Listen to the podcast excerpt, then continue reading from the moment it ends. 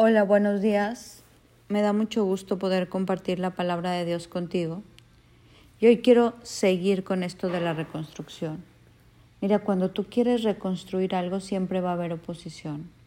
Cuando Dios quiere bendecirte, el enemigo, que es el príncipe de este mundo, se opone. Entonces imagínate, tú estás dispuesto a reconstruir y alguien viene y te dice algo y te mete duda.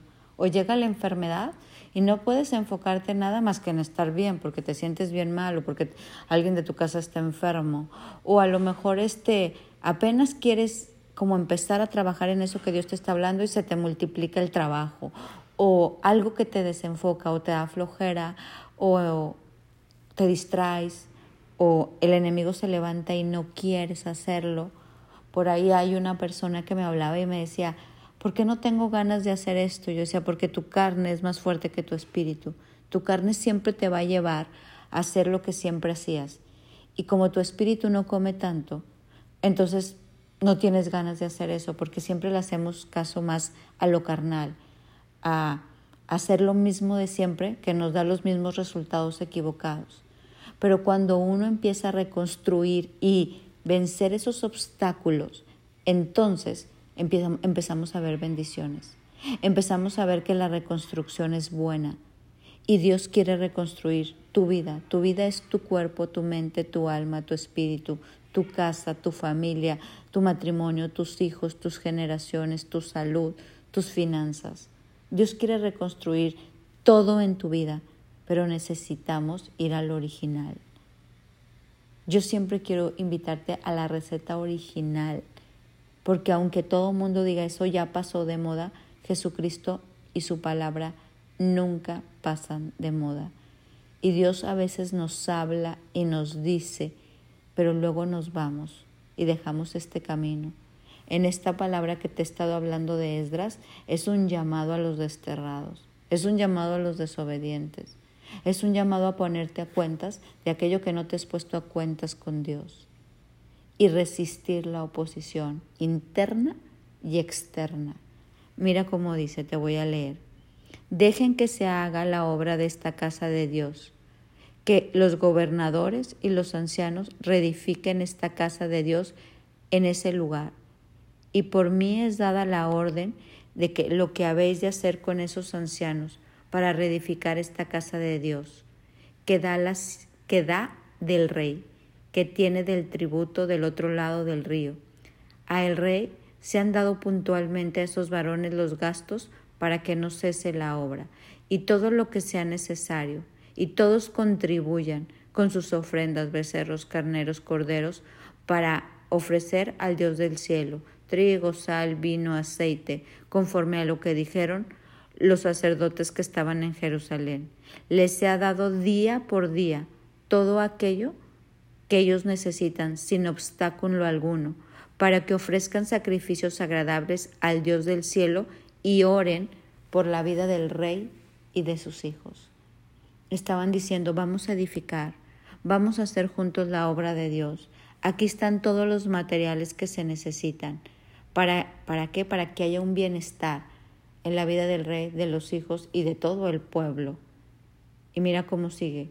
Que el Dios que eligió esta, este lugar donde se honra su nombre, destruya cualquier rey o nación que viole este mandato y destruya esta casa. Yo, Darío, he emitido el presente decreto que se obedezca al pie de la letra. Cuando Dios da la orden de reconstruir, nadie puede revocar. Cuando Dios da la orden para construir algo, no hay enemigo que ataque tu vida. Eso es lo que me encanta. Cuando tú te dispones a reconstruir tu vida, a reconstruir aquello que dices, esto anda medio desordenado en mí, en esto no estoy alineado, Dios aleja. Si te ve firme y fuerte, toda oposición. Dice, mira cómo dice, que Dios que eligió este lugar donde se honra su nombre, destruya cualquier rey o nación que viole este mandato y este lugar. Dios destruya a nuestros enemigos. Dios destruye todo aquello que quiera venir en contra. Pero nosotros necesitamos alinearnos aquello en lo que no, en lo que estamos desterrados. Luego el pueblo de Israel, los sacerdotes, los levitas y todos los demás que habían regresado del destierro se dedicaron a la reconstrucción de la casa de Dios con alegría. Esto con alegría se me hace maravilloso.